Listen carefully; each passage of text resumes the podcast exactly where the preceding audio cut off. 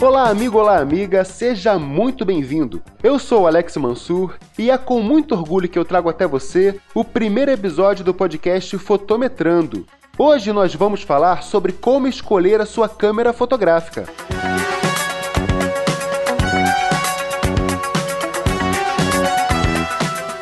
Olá, seja muito bem-vindo. Eu sou Alex Mansur e esse é o Fotometrando, o nosso podcast sobre fotografia, no ar mensalmente aqui no site fotometrando.com. E se você quiser ajudar a gente a fazer o Fotometrando, é só você mandar a sua dica ou a sua sugestão de tema por e-mail podcast@fotometrando.com. Você também pode seguir a gente no Instagram e no Twitter, ambos no arroba fotometrandopod. E você pode curtir a nossa fanpage no Facebook, facebook.com barra fotometrandopod.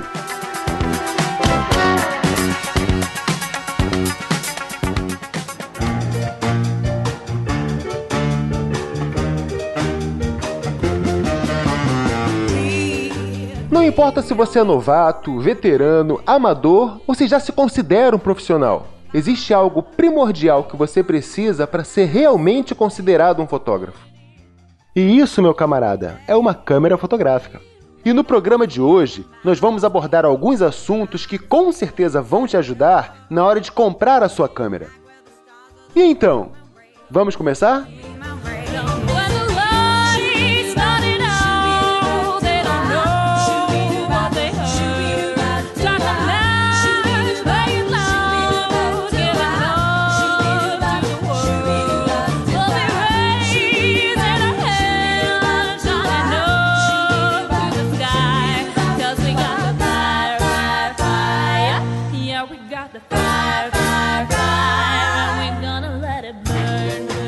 Olha só, em todos esses anos trabalhando no mercado fotográfico, eu venho percebendo um certo padrão naqueles que descobrem que sou fotógrafo.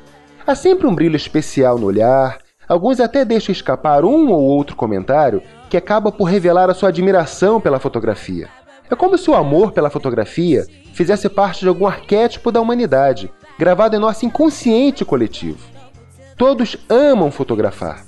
E isso é muito bacana, porque ter em comum toda essa paixão pela fotografia causa ali uma empatia imediata. E não é raro que dessa primeira conversa surja uma grande amizade. E mais cedo ou mais tarde, esse novo amigo vai me procurar para me dizer a segunda frase que eu mais ouço justamente por eu ser fotógrafo. Eu disse segunda, não foi? Pois é.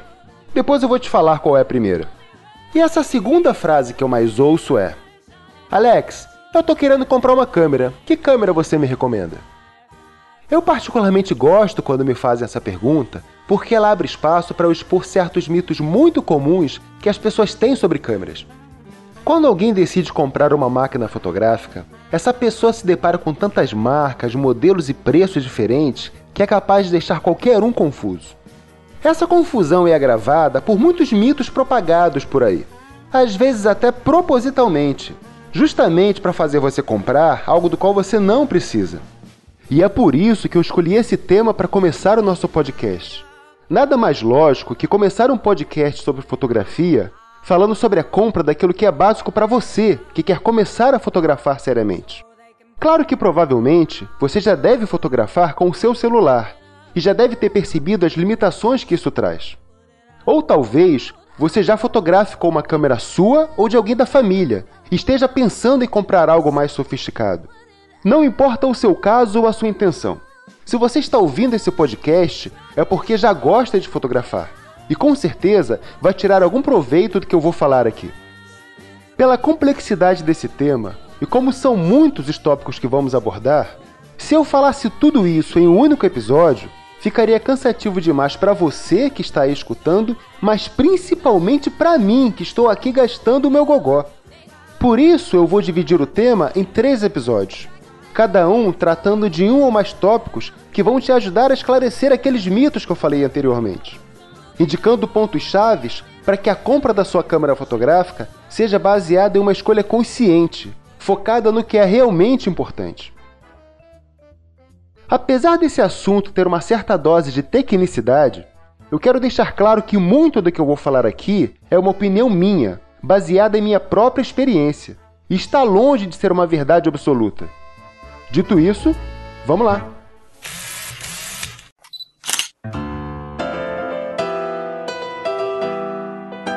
Até bem pouco tempo atrás, a quantidade de megapixels de uma câmera era a maior preocupação para a maioria das pessoas na hora de comprar uma câmera. Eu disse era porque eu fiz uma rápida pesquisa e descobri que atualmente as câmeras com menos de 10 megapixels representam apenas cerca de 5% das disponíveis no mercado. Mas fica uma dúvida: será que câmeras com muitos megapixels realmente importa tanto assim? Afinal, o que é megapixel? Eu vou te falar uma coisa agora que provavelmente vai mudar a sua vida. Megapixel é tamanho. Ele não tem nada a ver com qualidade da imagem e ele não deixa a foto mais bonitinha. As pessoas em geral têm esse mito, quase uma superstição, de que quanto maior o número de megapixels de uma câmera, mais bonita será a foto. E isso é uma grande bobagem. É bem provável que a origem desse mito venha da interpretação errada da relação entre resolução e definição. Ficou confuso? Vamos lá, vamos entender isso. Esse próximo assunto pode até ser um pouco técnico, mas para que a gente entenda bem essa relação entre resolução e definição, vamos precisar revisar um pouco do básico da fotografia digital. As câmeras digitais captam a luz através de sensores especiais muito pequenos, que a grosso modo são capazes de traduzir a luz que incide naquele ponto em um sinal elétrico. E esse sinal é interpretado pela câmera em informações como cor e intensidade de luz. Para compor uma foto, são necessários uma boa quantidade desses sensores atuando juntos, lado a lado, distribuídos em linhas e colunas. Quando dizemos que uma imagem gerada por determinada câmera possui uma resolução de 5000 por 3000, por exemplo, na verdade, estamos dizendo que a área do sensor é composta por 5000 pontos ou pixels na horizontal e 3000 na vertical. Fica mais fácil de entender se imaginarmos uma parada militar onde cada soldado é um pixel. Nessa parada, os soldados se organizaram em uma formação de 5 mil colunas e cada uma dessas colunas possui 3 mil soldados. E sim, aquele x ali no meio é sim uma multiplicação. 5 mil vezes 3 mil é igual a 15 milhões. Isso mesmo, 15 milhões de pixels, que também é conhecido como 15 megapixels. Por outro lado, a definição de uma imagem, dizendo assim de uma forma bem simplificada, ela é a densidade desses pontos ou a quantidade de pontos existentes em uma área específica, o famigerado pontos por polegada, que nós conhecemos melhor pela sigla DPI, que vem do inglês dot per inch. E isso sim está, de certa forma, relacionado com a nitidez da imagem. Quanto mais próximos, quanto mais espremidinhos estiverem esses pontos, mais o olho humano vai conseguir perceber melhor os detalhes dessa imagem. Porém, isso também vai depender de onde essa imagem vai ser exibida ou seja, da mídia utilizada. E na maioria das vezes você sequer percebe a diferença. O olho humano, na média, consegue perceber bem todos os detalhes de uma imagem a partir de 200 dpi, a uma distância de 30 centímetros, que é a distância média que usamos para ler um livro, por exemplo. A grande maioria das impressões fotográficas em papel são feitas em 300 dpi, e os celulares e tablets mais modernos trabalham com uma definição de tela de 264 dpi. Já o monitor do seu computador não passa de 72. A essa hora você deve estar pensando: pô, mas isso aí é muito número. Eu não vou conseguir gravar isso tudo. E o que eu digo para você é: e nem precisa. Se você não trabalha com gráfica, se você não produz sites, se o seu trabalho não é revelar fotos, e eu coloco revelar entre aspas gigantes, isso não vai fazer muita diferença para você. Tenho certeza que você deve possuir uma cópia, devidamente registrada e autorizada, do Photoshop ou qualquer outro editor de imagem. Então, pode deixar que ele faz isso para você em dois cliques. Agora que você já entendeu a diferença entre resolução e definição, vamos voltar ao que eu disse lá no começo. Megapixel é tamanho. Grave isso. Enche a sua casa com post-it. Anote na geladeira procure seu tatuador e encomende uma bela tatuagem com esse mantra: Megapixel é tamanho. Técnica: Coloca aí uma música de suspense daquelas bem dramáticas. Isso. Essa aí tá ótima. Eu vou aqui abrir agora para vocês a porta dessa sociedade secreta e quebrar o código dos mágicos para te ensinar o segredo por trás do truque.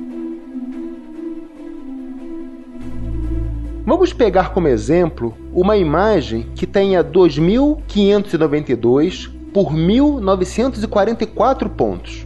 Sei que você é esperto, já fez aí a multiplicação e encontrou 5.038.848 pixels, ou seja, 5 megapixels.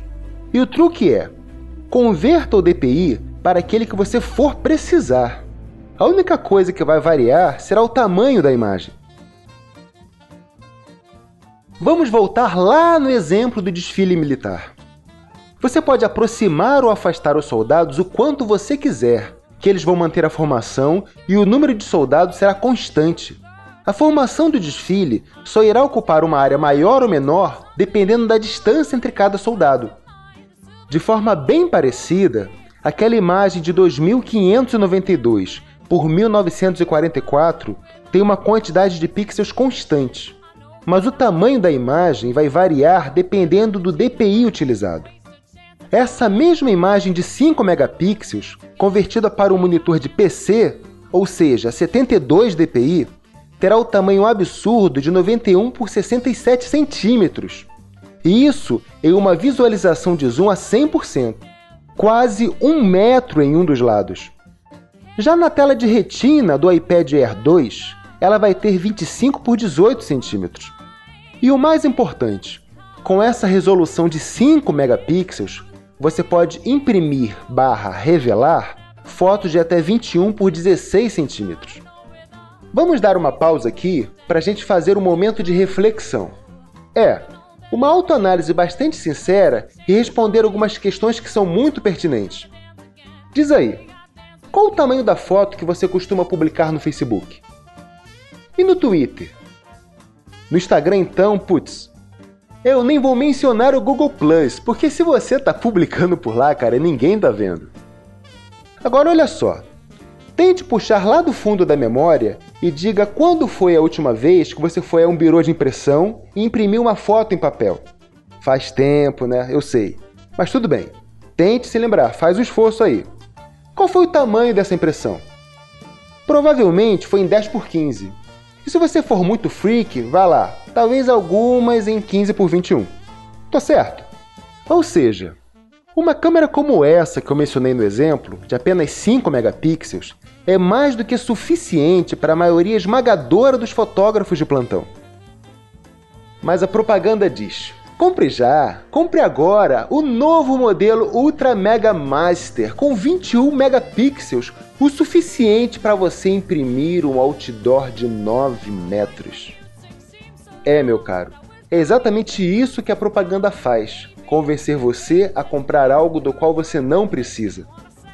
Eu acho que ficou claro que os megapixels está longe de ser algo que você deva se preocupar na hora de comprar uma câmera fotográfica. Qualquer coisa acima de 5 megapixels será mais que suficiente, e dificilmente você vai encontrar algo abaixo disso vendendo por aí. Mas espera aí, se aquela imagem bonitona, super nítida digna da capa da National Geographic, não tem nada a ver com megapixel, então qual é a parte da câmera fotográfica que diz respeito à nitidez da imagem? E esse, meu amigo, é o assunto do nosso próximo tópico.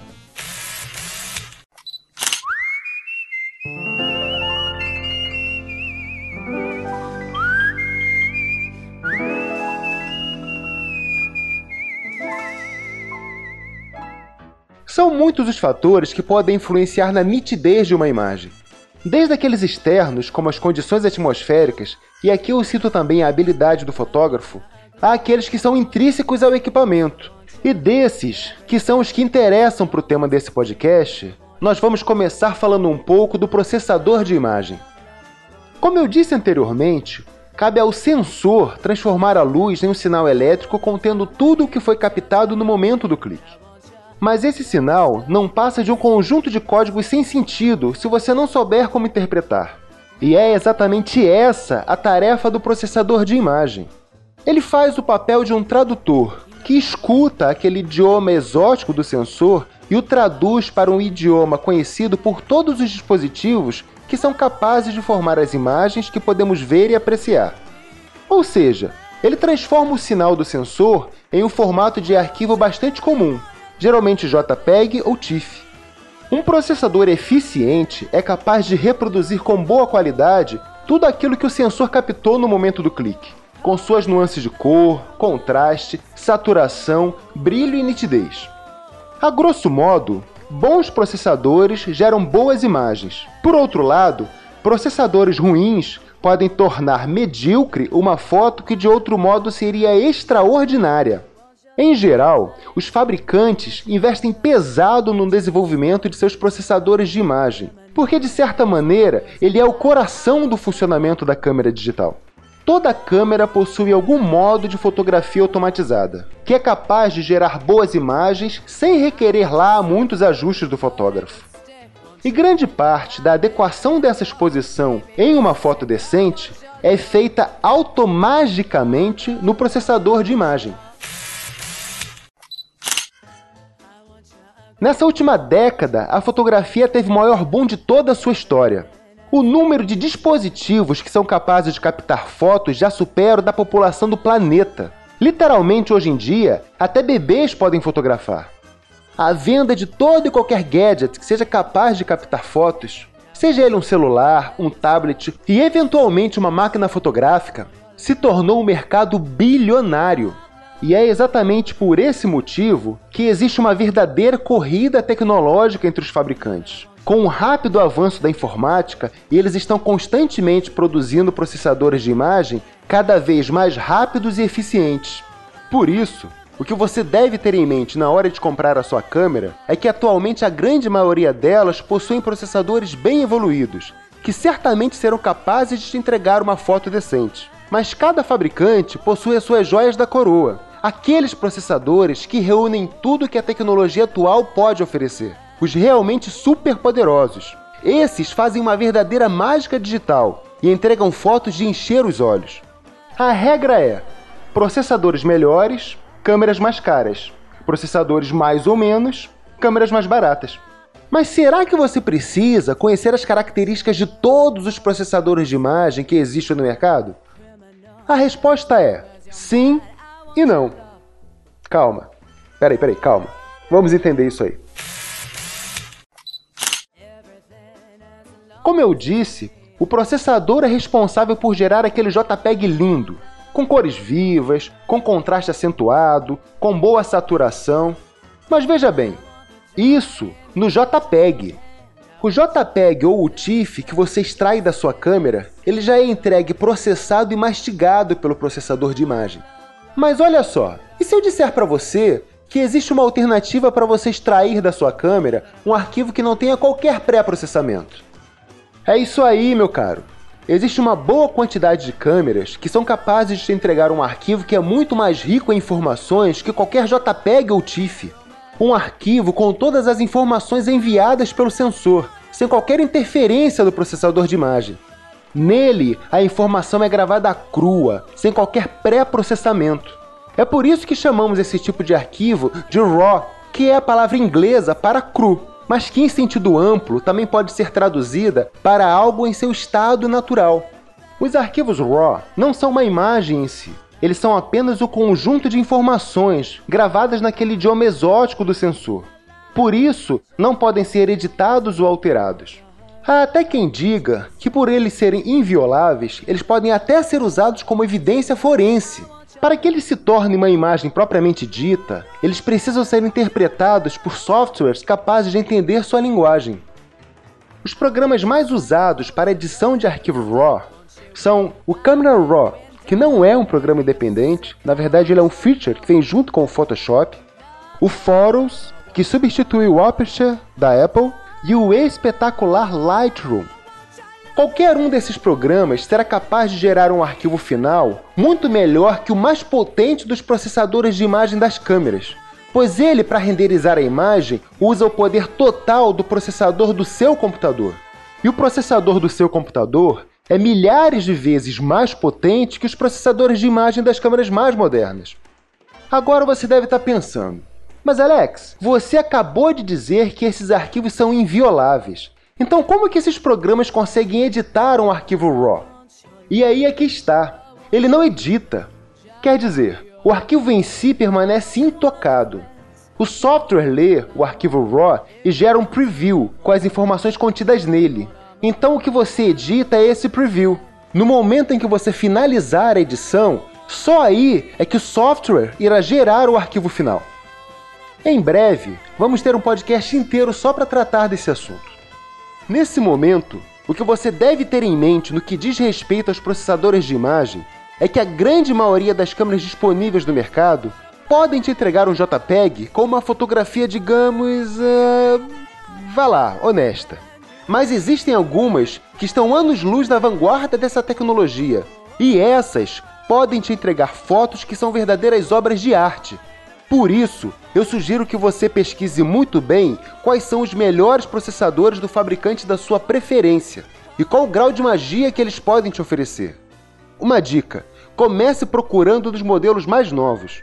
Mas se os preços começarem a te assustar muito, lembre-se que se você puder dispor de alguns minutos entre o clique e a utilização da imagem para fazer um pós-processamento em software, então o modelo de processador pode ser irrelevante. Basta você escolher uma câmera que seja capaz de gerar arquivos RAW. Olha só, eu quero que você reflita um pouco e me diga aí nos comentários.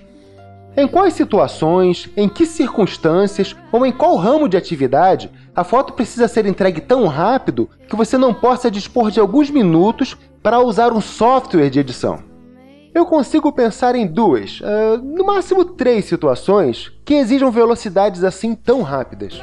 Mas vá lá, deixa seu comentário aí no post. Quem sabe você não me apresente alguma que eu ainda não conheça.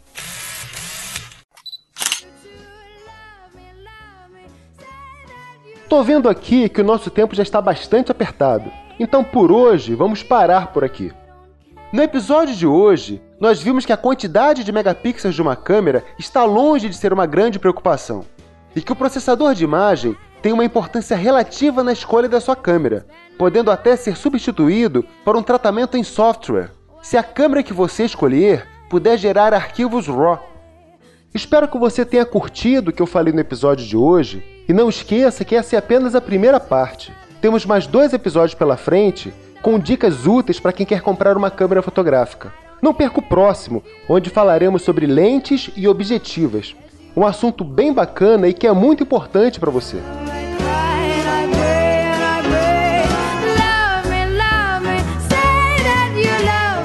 Se você acessou esse podcast pelo nosso site, que é fotometrando.com, Deixe sua opinião nos comentários desse post e assine o nosso feed para receber atualizações sempre que um novo episódio for publicado. Se você for usuário do iPhone ou qualquer outro serviço da Apple, clique no link iTunes. Ele vai te levar direto para assinar na iTunes Store. Agora, caso você use qualquer outro agregador, clique no link para o nosso RSS. Os dois estão localizados logo abaixo do botão do play. E siga as nossas redes sociais. Instagram e Twitter é o arroba fotometrandopod e também no Facebook, facebook.com barra fotometrandopod. A princípio, esse podcast será mensal, com uma nova edição toda primeira sexta-feira de cada mês. Anote na sua agenda, lembre-se sempre, toda primeira sexta-feira de cada mês. A princípio, depois a gente muda isso. E grave aí, críticas, comentários, sugestões e temas, você pode publicar no post ou enviar um e-mail para podcast@fotometrando.com. Então é isso, meu amigo. O meu muito obrigado e eu espero você no próximo Fotometrando. Um abraço no coração, tchau!